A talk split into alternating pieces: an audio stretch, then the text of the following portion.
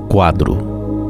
O homem havia pintado um lindo quadro. No dia de apresentá-lo ao público, convidou todo mundo para vê-lo. Compareceram as autoridades do local, fotógrafos, jornalistas, enfim, uma multidão.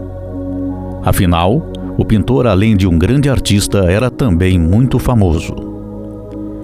Chegado o momento, tirou-se o pano que velava o quadro.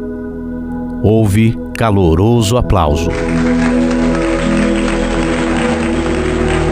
Era uma impressionante figura de Jesus batendo suavemente a porta de uma casa. O Cristo parecia vivo. No quadro, Jesus com o ouvido junto à porta. Ele parecia querer ouvir se lá dentro alguém respondia. Então houve discurso e elogios. Todos admiravam aquela obra de arte.